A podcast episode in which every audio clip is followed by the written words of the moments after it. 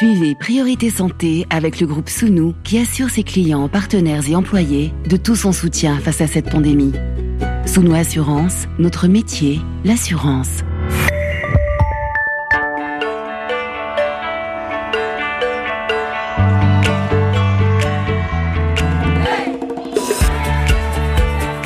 Priorité Santé. Caroline Paré. Bonjour à toutes et à tous. Le 31 décembre dernier, le bureau de l'OMS en Chine était alerté sur l'existence de plusieurs cas de syndrome respiratoire atypique localisé dans la grande ville de Wuhan. Plus de dix mois nous séparent de ce signalement et aujourd'hui, dans Priorité Santé, nous donnons la parole à deux figures de la lutte contre les infections pour comprendre comment ils ont vécu cette période qui a bouleversé le quotidien d'une bonne partie des habitants de la planète.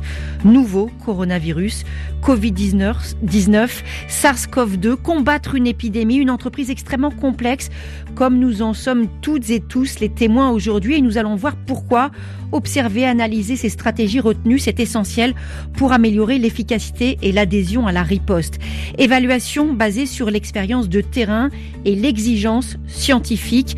Faire des choix, comprendre où sont les obstacles et savoir en tenir compte, proposer des solutions acceptables et expliquer encore et toujours, car ces dix mois de crise sanitaire nous ont prouvé, s'il le fallait encore, que les régions qui se sentaient à l'abri du péril infectieux étaient celles qui allaient développer le plus de défiance, rejet des experts et du pouvoir alimenté par certaines des erreurs non assumées, annonces prématurées, doutes, contradictions, défiance amplifiée par l'incroyable essor de la désinformation.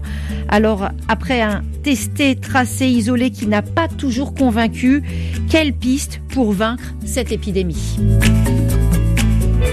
et surtout, quels enseignements après ces mois qui ont changé le monde? Nous donnons la parole donc à deux témoins qui sont aussi des acteurs de cette crise sanitaire d'une portée inédite depuis près d'un siècle. Docteur euh, professeur Didier Pitet, bonjour.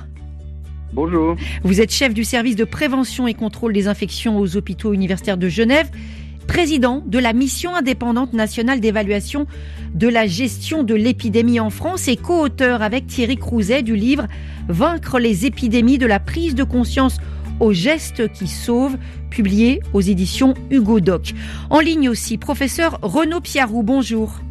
Bonjour. Vous êtes chef de service parasitologie mycologie à l'hôpital de la Pitié-Salpêtrière à Paris, professeur à Sorbonne Université. Vous avez signé le livre La vague, l'épidémie vue du terrain, publié au CNRS édition. Et tout à l'heure, on va rejoindre en Guinée Fanta Camara, ancienne malade guérie de la maladie à virus Ebola. Aujourd'hui, elle travaille pour l'ONG Alima à Conakry. Priorité santé sur RFI.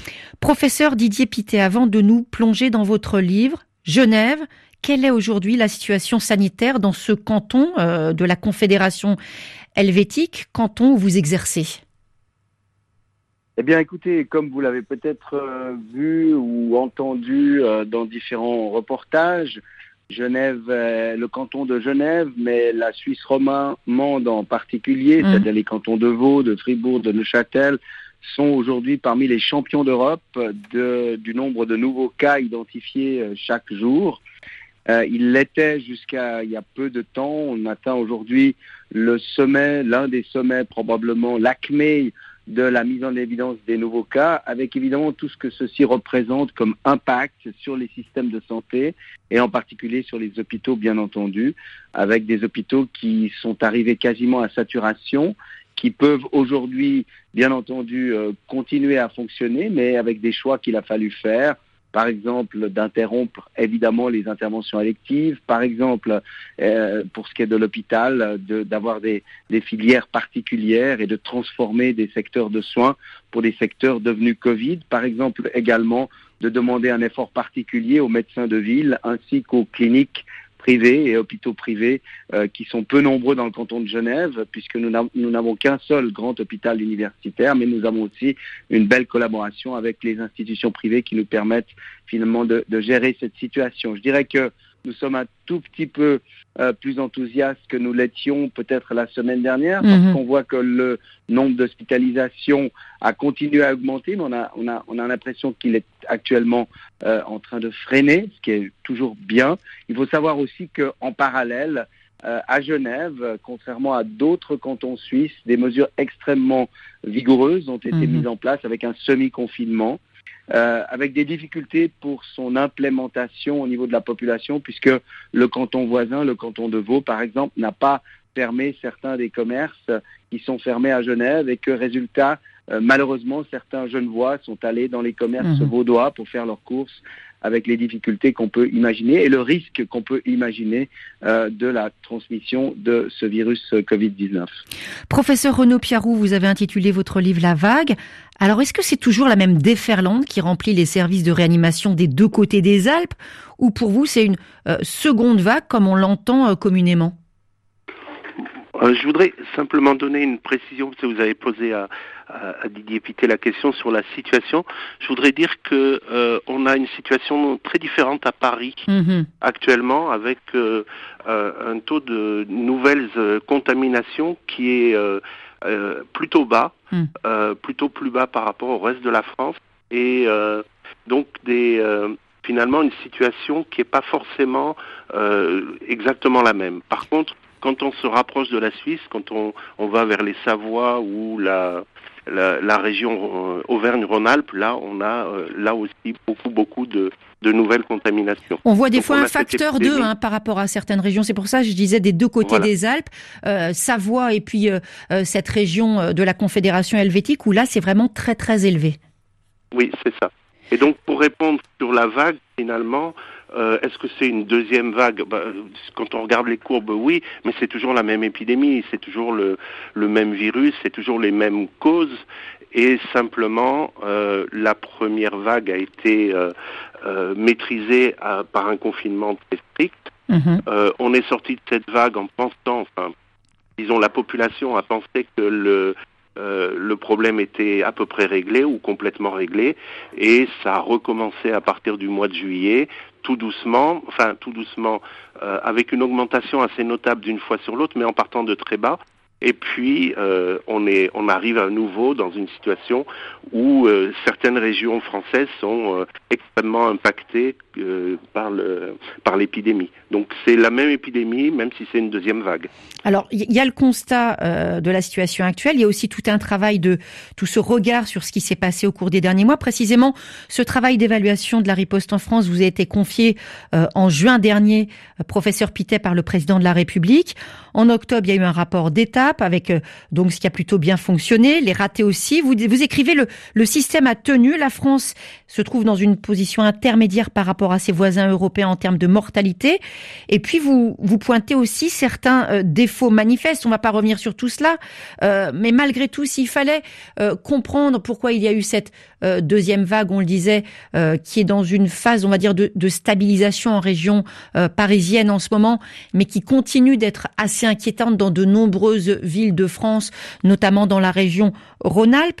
Est-ce qu'on peut pointer des, des erreurs ou des obstacles ou est-ce que ce serait, on va dire, euh, présomptueux, péremptoire parce que finalement, on a beaucoup euh, découvert, on a beaucoup appris au jour le jour?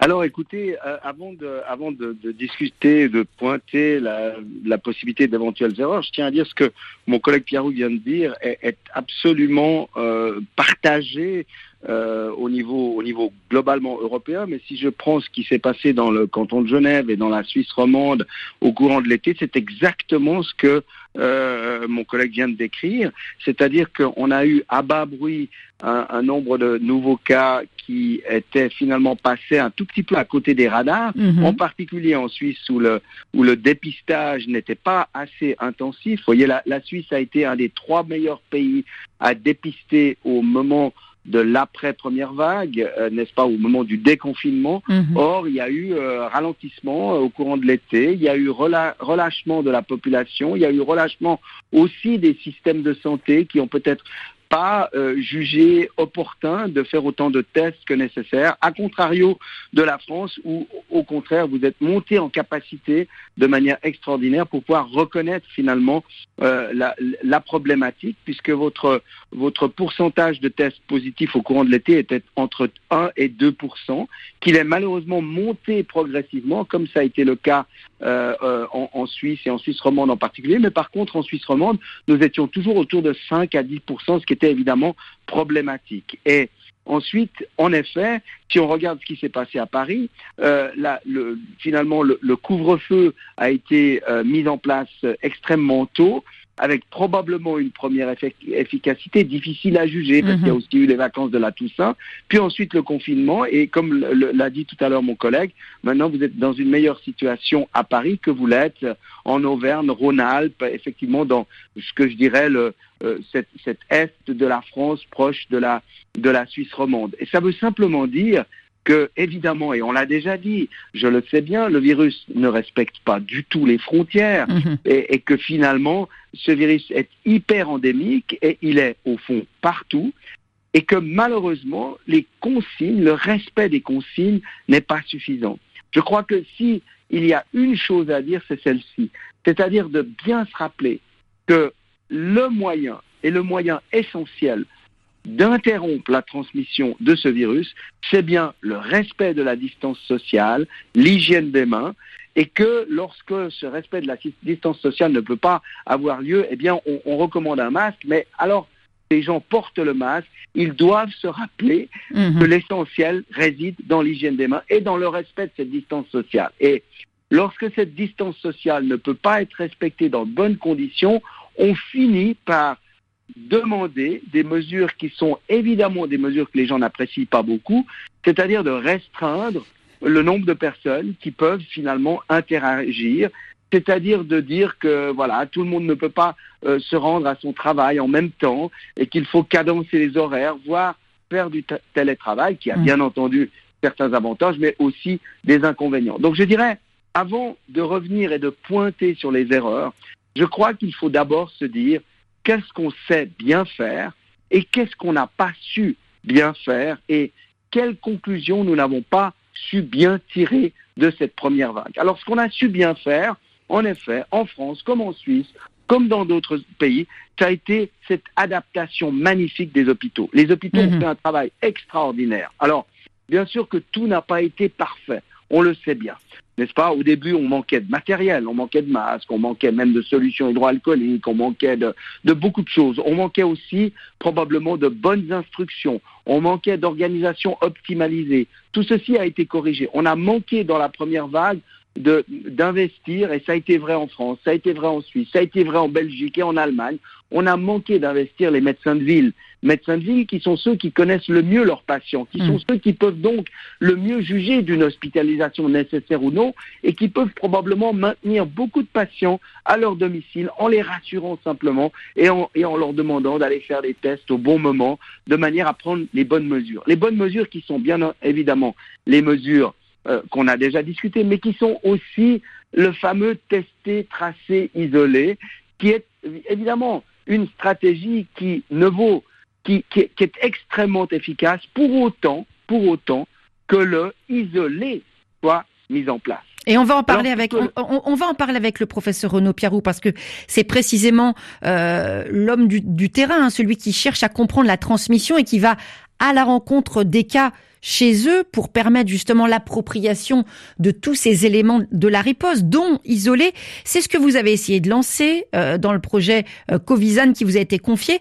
On va expliquer ce que c'est et puis surtout un, bilan. Covisan, on en est où aujourd'hui? Covisan, c'est un justement un, projet, d'abord qui découle de, des travaux qu'on avait faits sur d'autres épidémies, dans d'autres pays, d'autres circonstances, et c'est euh, en particulier un projet qui qui dérive directement de des stratégies mises en place dans la lutte contre le choléra en Haïti. Mhm. Haïti a connu une énorme épidémie de choléra, on en a déjà parlé à RFI mhm. euh, dans Priorité Santé.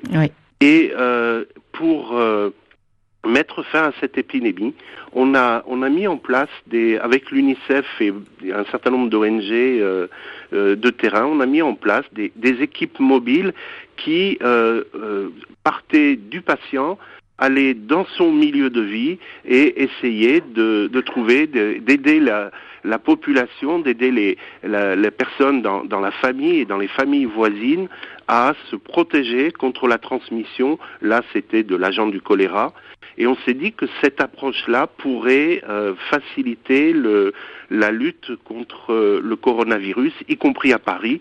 Et donc, dès la mi-avril, avec l'assistance publique hôpitaux de Paris, l'ARS, la mairie de Paris, les collectivités locales les, beaucoup aussi les, les, médecins généralistes et médecins de ville, nous avons mis en place un certain nombre d'antennes qui euh, étaient soit dans les hôpitaux, soit tenues dans des locaux euh, pris en charge par les médecins généralistes qui allaient au-devant en fait des, des patients qui euh, venaient se faire tester ou qui venaient d'avoir un diagnostic d'infection à la Covid-19. Et euh, l'idée, c'était de discuter, d'avoir un entretien avec ce, patient, de euh, s'associer avec lui, d'être en alliance finalement thérapeutique autour d'un objectif, comment faire pour protéger les proches de ce patient. Parce que le problème du testé, tracé, isolé, c'est que le patient est, est, finalement déjà un peu, euh, un peu pris à tard parce que ça fait déjà plusieurs jours qu'il est contagieux. Et donc on veut pouvoir accéder aux personnes avec qui il est en contact et euh, faire avec ces personnes, prendre des mesures pour éviter, s'il y a encore euh, moyen d'éviter une contamination, mais aussi à partir de ces personnes, prendre des mesures pour éviter que ces personnes en contact avec un patient positif euh, ne soit pas en train de contaminer d'autres personnes. Donc casser la chaîne de transmission. On comprend bien la logique et sur le terrain, ça s'est traduit comment? Ça s'est traduit par euh, donc la, la, constitution de euh, d'antennes. Actuellement, il y a 11 antennes qui sont euh, opérationnelles les patients se rendent sur cette euh, antenne pour être dépistés. Euh, ils sont pris en charge d'un point de vue médical, d'un point de vue social. Euh, des équipes mobiles sont susceptibles de se rendre chez lui s'ils le souhaitent pour aider à organiser justement ce confinement, mais cet isolement, mais en le prenant au sens large, c'est organiser la vie de quelqu'un qui est potentiellement ou qui est certainement contagieux. Donc faire en sorte de d'apprendre. Alors le lavage des mains, c'est mhm. c'est une des choses qui est qui est faite dans ces circonstances. Le, bien évidemment tous les gestes barrières, la manière de, de vivre dans un, appartement ou une maison où il y a une personne positive, et puis euh, s'organiser pour les courses, s'organiser pour euh, la vie à l'extérieur de la maison aussi. Donc euh, vraiment quelque chose qui est voir avec le patient et sa famille directement comment on peut faire. Et à ce moment-là on espère et je pense qu'on a des résultats. C'est peut-être une des, des, raisons pour laquelle on, on, a une situation si favorable actuellement sur Paris. C'est qu'on a pris en charge ces deux trois derniers mois plus de 40 000 nouveaux cas euh, leur famille, leur entourage, essentiellement sur Paris, et que on a organisé finalement euh, cet isolement. Et actuellement, Paris est un des départements, alors que c'est une ville qui a une densité de population très importante, qui aurait dû avoir une deuxième vague très forte comme en Lombardie, comme en Belgique, comme en plein d'endroits où il y a eu déjà une première vague très forte, Paris se trouve être maintenant un des départements les moins fortement touchés euh, par l'épidémie, avec effectivement une baisse qui a commencé dès l'impact du, euh, du couvre-feu, avant même la mise en place du confinement, et qui est maintenant très marquée, puisque on a trois fois moins de cas qu'on en avait au pic, qui était lui-même moins élevé que dans d'autres régions françaises. Et c'est toute une difficulté à chaque fois qu'on dit ça va mieux, de rassurer, mais en même temps, surtout, ne pas relâcher. C'est vraiment ça, le double discours, parce que c'est ce qu'on a vu, euh, c'est ce qui s'est passé l'été dernier. Et justement, il y a, il y a toutes ces questions de prévention importantes ou ces messages à faire passer qu'il faut maintenir.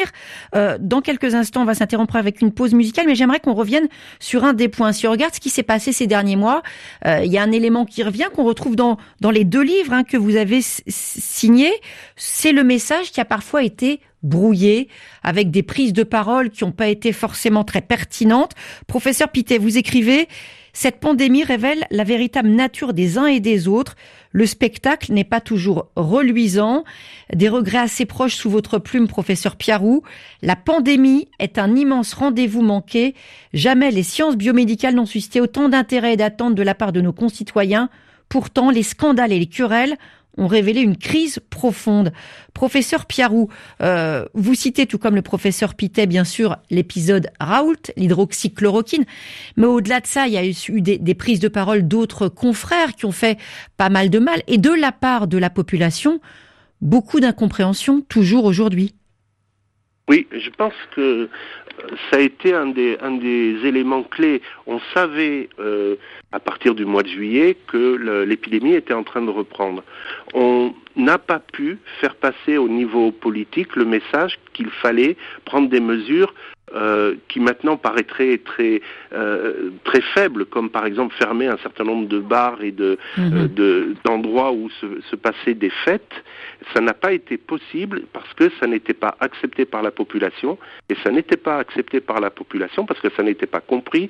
Des personnes étaient en train de leur dire le problème est terminé, il n'y aura pas de deuxième vague, avec une une assurance qui, euh, qui pose problème parce qu'on a tous des doutes, on, on, on se dit, euh, euh, on a du mal à savoir ce qui va se passer. Une assurance validée aussi par des diplômes, c'est toujours le problème quand on se barde d'un doctorat, quand on se barde d'une spécialisation, voire du titre comme on l'entend de, de sommité en permanence. c'est vrai que les gens ont du mal à comprendre pourquoi si ce monsieur ou tel professeur est à la tête d'un hôpital ou d'un grand centre de recherche, pourquoi il a des moyens public, pourquoi il a des moyens de soigner et pourquoi, dans ce cas-là, il raconte, excusez-moi de le dire, un peu n'importe quoi.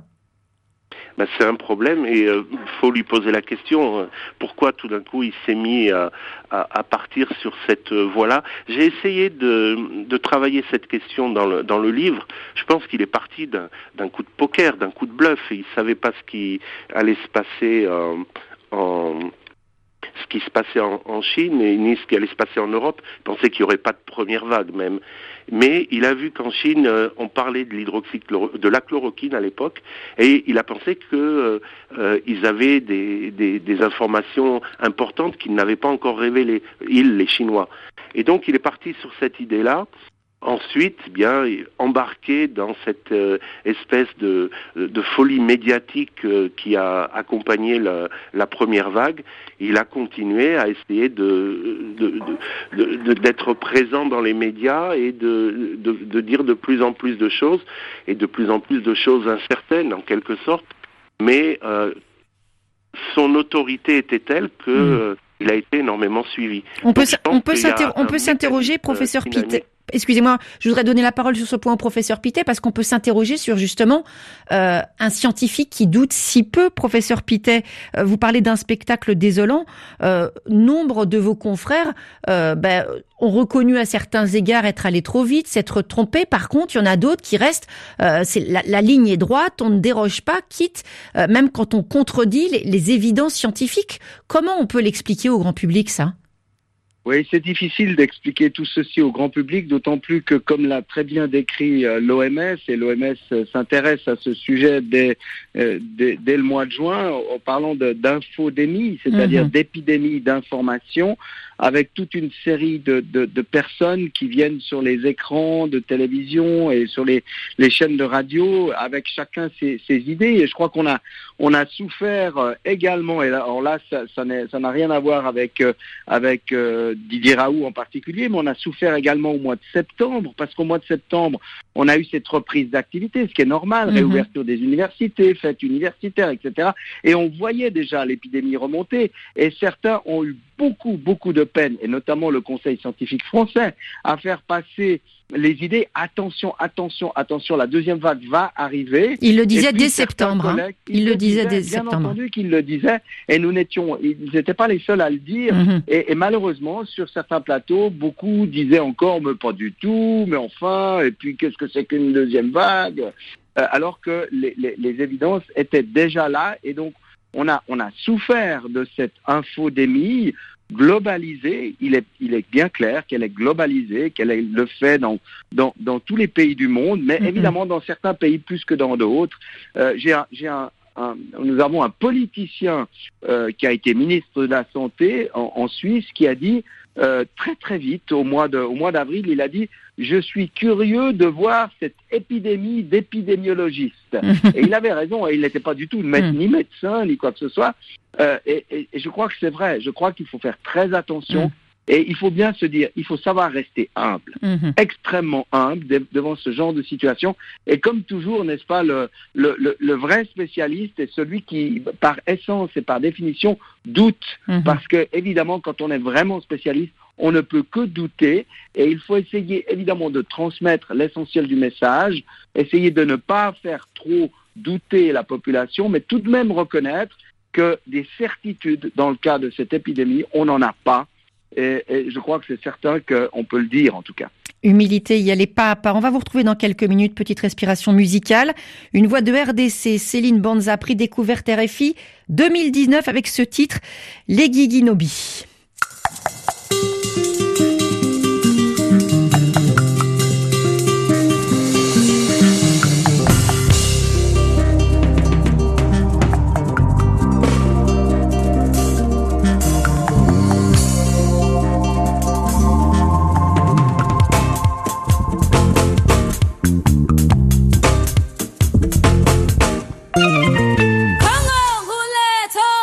as I pass.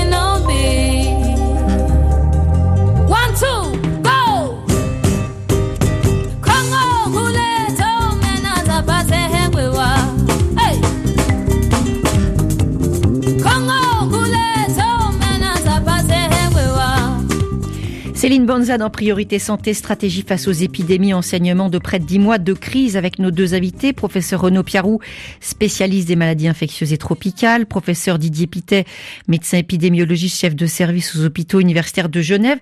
Professeur Pitet, depuis euh, de longues années, vous collaborez avec euh, l'Organisation mondiale de la santé.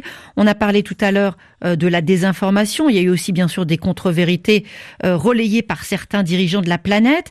Et puis l'OMS, l'OMS très critiquée.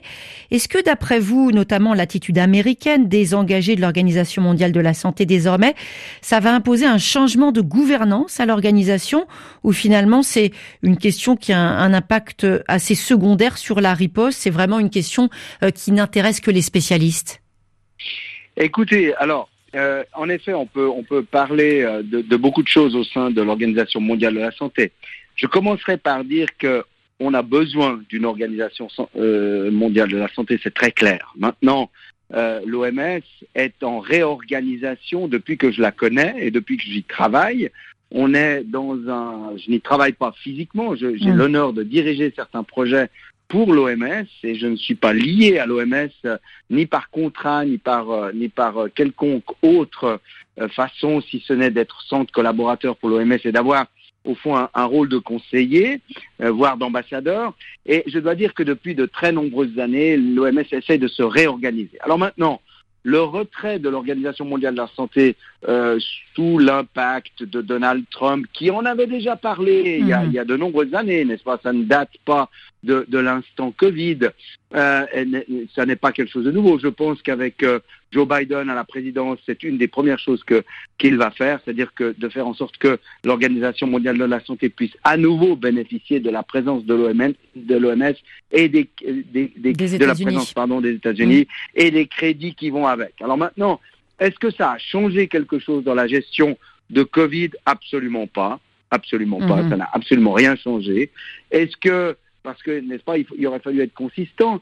Si euh, les USA se retirent de l'OMS, dans ce cas-là, lorsqu'on fait des, des, conférences de consensus, lorsqu'on réunit les experts, on exclut finalement les, les Nord-Américains, ce qui n'a pas du tout été le cas, rassurez-vous. Et donc, ça n'a techniquement pas changé grand-chose euh, sur la gestion de cette crise. Immédiatement, d'ailleurs, certains certains généreux euh, donateurs ont proposé de compenser ce que le, les États-Unis ne donneraient pas euh, pour faire fonctionner le système. Et je pense qu'on va revenir en arrière. Par contre, il va falloir faire évidemment une, une, une, il va falloir tirer les leçons de la Mhm. crise au sein de l'Organisation mondiale de la santé, qui certainement est extrêmement, voire trop politisée, trop en relation avec les pays, ce qui parfois ralentit les processus de décision. Et bien entendu, il va falloir le faire. D'ailleurs, dans la mission que Emmanuel Macron nous a confiée, euh, eh évidemment, nous intégrons en partie une révision de, en tout cas des moments clés au cours desquels on aurait pu espérer que l'OMS ait une attitude différente. Mais l'OMS n'est pas la seule à revoir. Euh, je pense que si on veut vraiment être un peu provocateur, on peut aussi dire où était l'Europe de la santé pour gérer cette crise en Qui Europe. essaye de se faire entendre là maintenant sur le vaccin, mais encore très prudemment. Alors maintenant, ça commence, Mm. mais comment expliquer que toutes ces frontières se sont fermées d'un coup? Comment expliquer que, au fond, ça n'avait pas de raison épidémiologique? Comment expliquer que des euh, que des que du matériel de soins ait été bloqué dans certains ports euh, en Europe, alors qu'ils étaient attendus dans des pays, par exemple du Sud ou de ou, ou de ou des pays. Tous les pays ont eu des soucis par rapport à ça. Donc, je crois qu'il faut qu'on revoie l'Europe de la santé parce que cette crise nous aura appris que nous ne pouvons pas continuer à vivre dans un monde globalisé tel qu'il l'est, puisque un simple virus qui n'est finalement pas un virus extrêmement euh, virulent, reconnaissons-le, il touche beaucoup beaucoup de monde, il a fait souffrir énormément nos systèmes de santé, il aura une surmortalité certaine, alors ça c'est absolument clair, mais par contre il aurait pu être encore beaucoup plus virulent et entraîner une, une, une mortalité beaucoup plus importante encore. Professeur donc- Pitet, je vous interromps parce que euh, on, on va prendre la direction, si vous le voulez bien, de l'Afrique de l'Ouest. On parlait de l'OMS il y a quelques instants, hein, l'OMS il y a 16 ans déjà, qui avait été critiqué pour son manque de réactivité. Là, c'était face à une autre grande épidémie, euh, Ebola en Afrique de l'Ouest. RFI à Conakry, 89.9 FM. Fanta Camara, bonjour. Bonjour Caroline. On tenait à vous donner la parole parce qu'on parle des épidémies. Il faut aussi donner la parole à ceux qui ont dans leur chair, dans leur vie et dans leur euh, affection aussi subi les épidémies. Euh, vous, vous vivez à Conakry. Racontez-nous comment, s'il vous plaît, euh, le virus Ebola est entré dans votre vie, dans celle de votre famille. Ok, euh, bonjour. Et comme vous venez de dire, je vis à Conakry, en plein capital, euh, euh, dans une des communes de la ville de Conakry, la commune de Matoto.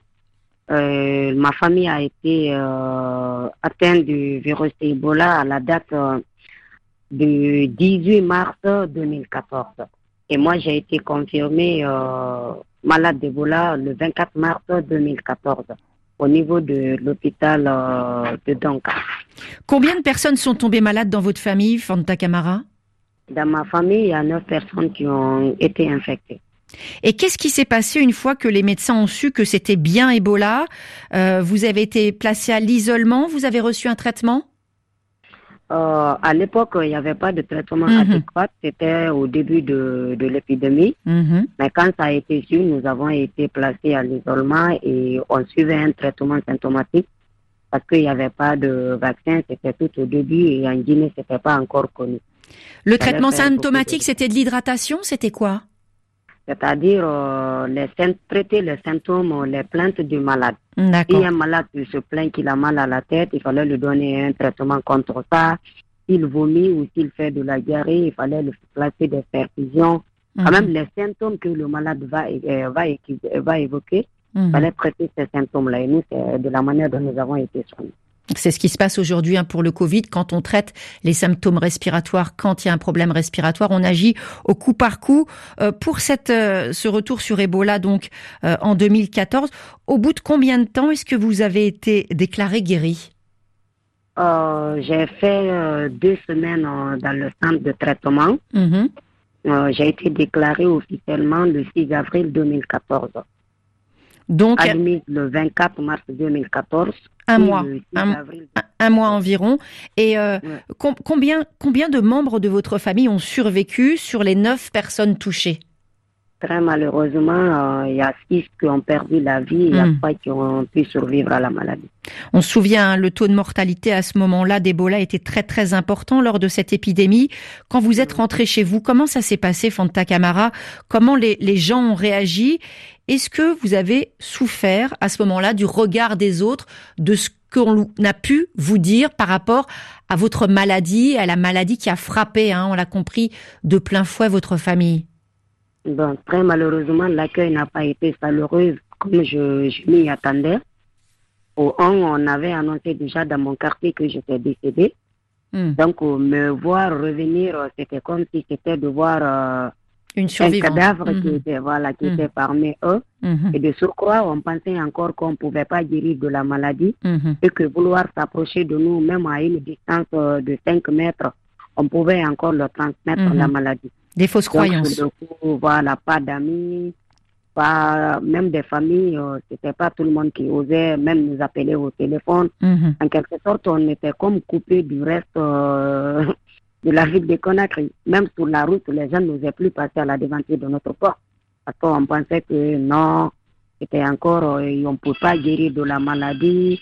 Il suffit juste vraiment de s'approcher Mhm. ou de respirer même l'air, parce qu'il y en a, ils ont même barricadé les fenêtres Mhm. parce qu'on pensait que Ebola était dans l'air aussi. Et comme Mhm. c'est une cour là où il y a eu des personnes infectées, on ne pouvait pas respecter le même air que ces gens-là. Alors qu'on le sait, hein, pour non. Ebola, ce sont les, les fluides corporels. Euh, c'est pas du tout comme pour euh, une infection respiratoire comme le Covid. Ce sont pas les aérosols ou les postillons.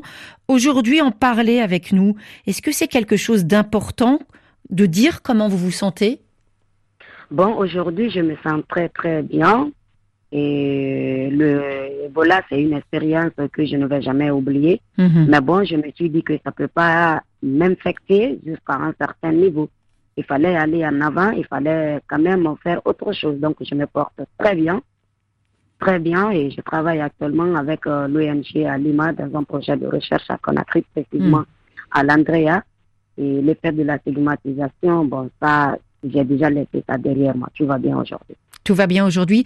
Si vous aviez un dernier message à faire passer par rapport à ce qu'on vit, par exemple, en Europe, il y a des gens qui tombent malades, il y a des personnes âgées qui meurent dans les hôpitaux. Un message pour celles et ceux pour dire que l'expérience qu'on a vécue euh, en, en Guinée, qu'on vit encore dans certaines régions de RDC, quel message transmettre à, à- à justement à ceux du, du Nord aujourd'hui qui sont frappés directement? Voilà, pour ceux qui sont infectés, je leur dirais, euh, diront de se battre encore, d'y croire parce que euh, être infecté, c'est de ne jamais perdre de l'espoir. Ça arrive qu'on perd l'espoir, ça arrive qu'on se dit que ouais, il n'y a plus l'autre option pour moi, c'est la mort. Mais de se battre parce que la vie, elle est très précieuse, d'être positif dans la tête, de se dire que non, c'est juste un passe-temps, je vais m'en sortir. Et pour ceux qui ne sont pas encore infectés, de se protéger, de protéger ses proches.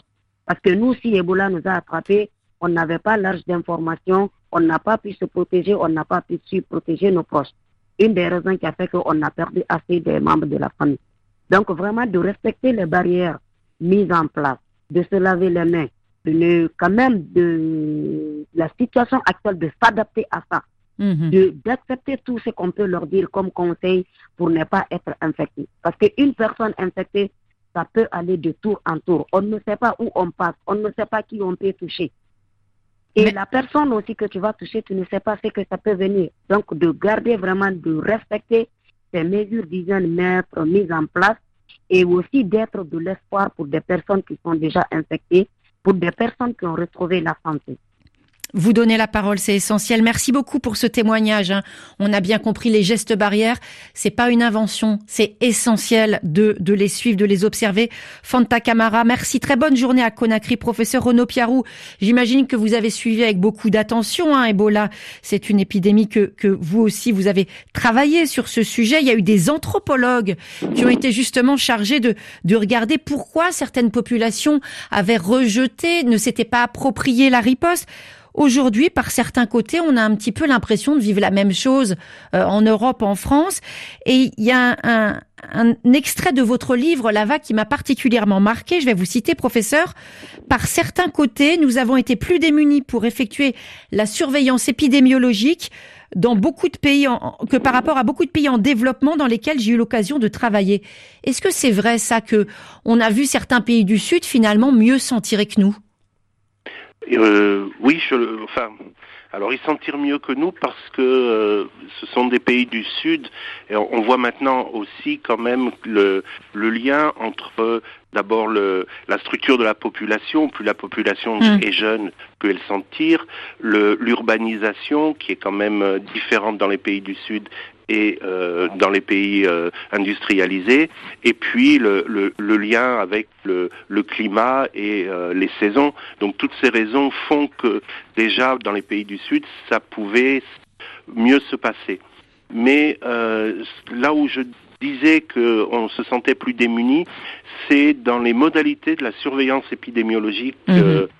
en particulier en France, euh, je me suis retrouvé finalement dans une situation où les outils qu'on avait habituellement, les outils de cartographie par exemple, euh, la possibilité de, pointer sur une carte où se trouvaient les cas et d'orienter les, les, actions à partir de ce de, de ce travail-là euh, n'a pas été possible. En tout cas, il a fallu extrêmement longtemps euh, par exemple, Santé publique France a finalement produit des cartes euh, qui allaient plus loin que le département, qui est plus précis que le département, seulement au 22 octobre dernier. Et donc, quand j'ai écrit le, livre, euh, ça n'existait pas, et donc on n'avait pas cette possibilité. La base de l'épidémiologie, c'est de savoir où, quand et qui est atteint par une maladie. Le où, c'est l'adresse du patient, ou c'est le lieu où il travaille. Et ça nous manque toujours, c'est toujours très compliqué. Et je pense qu'on loupe des occasions de, de, mener une lutte plus efficace simplement parce qu'on n'a pas euh, la possibilité, les indicateurs qui nous permettraient de, euh, de repérer beaucoup plus efficacement les lieux de transmission. Apprendre d'une épidémie à l'autre. Un autre témoignage euh, un auditeur qui est également agent de santé dans l'Est de la RDC. C'est vous, Alexandre, bonjour. Bonjour Caroline, bonjour et aussi bonjour à tous les auditeurs de RFI Priorité Santé. Alors vous êtes en ligne de vous, Alexandre. Euh, comment l'expérience d'Ebola, là encore, euh, vous a servi au mois de mars dans la région du Sud Kivu en matière de, de prévention du Covid? En fait, nous devons signaler certainement que avant que le coronavirus ne nous arrive à Bukavu, nous avons connu l'épidémie à virus Ebola mhm. qui avait beaucoup plus frappé la province du Nord Kivu, mhm. la province voisine. Et certainement au sud Kivu, nous avons connu un cas d'Ebola qui était confirmé dans les territoires de Mwenga. Mhm. Euh, l'expérience que nous avons vécue à l'époque nous a quand même rendu très sensibles par rapport aux épidémies, par rapport aussi euh, aux catastrophes qui avaient frappé beaucoup plus nos frères du Nord Kivu. Et cela quand même nous a aidé aussi à pouvoir euh, observer, avoir déjà une expérience quand nous avons vécu Covid-19 en maintenant. Alors justement, il y a eu un gros travail de, de formation, euh, gros plan sur le lavage des mains, bien sûr, les points d'eau, des affiches, il y a eu des messages transmis dans les médias, et aussi, on va dire peut-être surtout, Alexandre, ce gros travail au niveau des, des communautés. Expliquez-nous comment ça se passe. Oui, en fait, quand nous avons connu l'épidémie d'Ebola, euh, en tout cas, il y avait déjà des grandes sensibilisations qui se faisaient au niveau des communautés, au niveau de la société. Nous avons vu un peu partout, on a placé des, points d'eau à lavage de mains. À l'époque, si on n'avait pas encore mis en place la distanciation sociale, mais quand même, le lavage rigoureux des mains était, quand même mis en place et tout le monde essaie un peu de l'expliquer. Mais au niveau de la communauté, on a procédé par euh, certaines sensibilisations qui avaient commencé par des relais communautaires. On a aussi fait des formations avec euh, des leaders communautaires, certains animateurs communautaires et beaucoup plus aussi les, prestataires de soins. Et sont ceux qui étaient beaucoup fortement euh, impliqués dans la riposte, impliqués dans, dans, la sensibilisation contre l'épidémie d'Ebola quand même. On vous remercie infiniment, hein, Alexandre, pour ce, message, ce témoignage.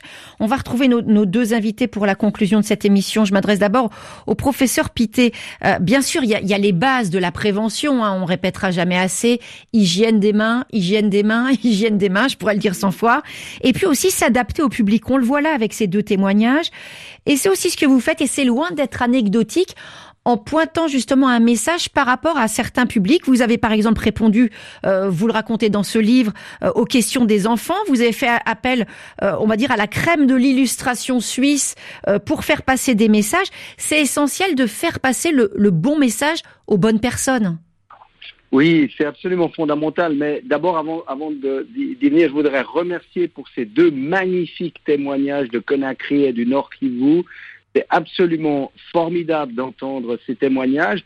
C'est ce qu'on appelle en termes techniques euh, de la reverse innovation, c'est-à-dire qu'on pourrait apprendre et qu'on devrait apprendre de ce qu'on vient d'entendre. Et c'est ce que a dit mon, collègue euh, Renaud Piarou, c'est-à-dire que l'épidémiologie de terrain, l'épidémiologie simple, où on va sur le terrain, où on fait des interventions, où on enseigne les, les, bases de l'isolement, de la compréhension des messages, est absolument fondamentale. Alors oui, pour s'aider à Genève, nous l'avons nous avons utilisé des humoristes, des sportifs, euh, euh, des, des youtubeurs, des... Et, et, nous allons reprendre ces activités parce que c'est évident que le message doit passer. On appelle ça en termes de communication de la, de la ségrégation, c'est-à-dire qu'on ne parle pas à tout le monde de la même façon. Tout le monde ne regarde pas le téléjournal à la, à la télévision le soir. D'autres personnes fonctionnent comme ceci ou comme cela. Ce que je voudrais dire aussi, c'est que ce qui est fondamental, évidemment, c'est qu'on doit tous se comporter en citoyens. Et mhm. dans ce livre, Vaincre les épidémies, euh, nous proposons avec Thierry Crouzet que le serment d'Hippocrate, que les médecins euh, signent, soit aussi signé par euh, toute une série de personnes qui, qui d'ailleurs interviennent dans, dans cette... On parlait tout à l'heure des, des collègues ou des, des, non médecins et, et peut-être des journalistes et peut-être et surtout des politiciens, parce qu'au fond, nous devons tous être respectueux les uns des autres. Et c'est ça qu'il faut bien comprendre. Et d'être respectueux, ben, c'est d'être d'accord, de réapprendre ces choses simples en utilisant peut-être les leaders de, communication et de, communauté, comme l'a dit notre, notre dernière personnalité du Nord Kivu, pour réenseigner des choses aussi simples que le lavage des mains, la distanciation physique, qu'on appelle parfois sociale, à travers les leaders de communauté. Et ça, je crois que c'est fondamental, c'est vraiment de travailler sur le terrain avec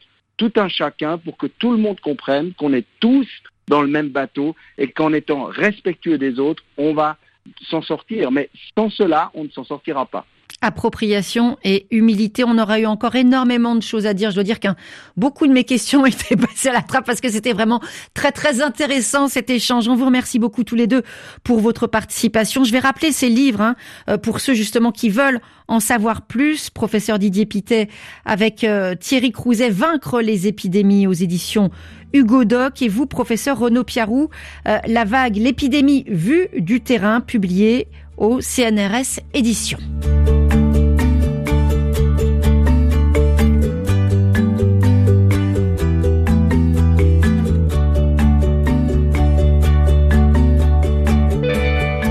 Priorité Santé touche à sa fin. Merci à toute l'équipe qui chaque jour fabrique, réalise votre émission. C'est tout Maquet, Louise Calédec, Didier Bleu et Laurent Hérault aujourd'hui. Demain, nous allons parler de l'épilepsie, maladie neurologique qui reste entourée de beaucoup de préjugés, de fausses croyances. Comprendre la maladie, donner la parole aux patients. À demain, d'ici là, portez-vous bien. Et comme chaque jour, on le redit encore, lavez-vous bien les mains.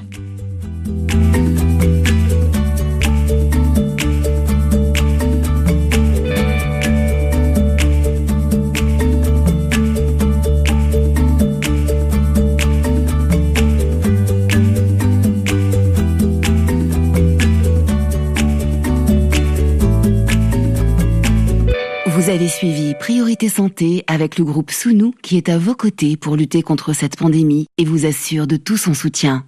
Sounou Assurance, notre métier, l'assurance.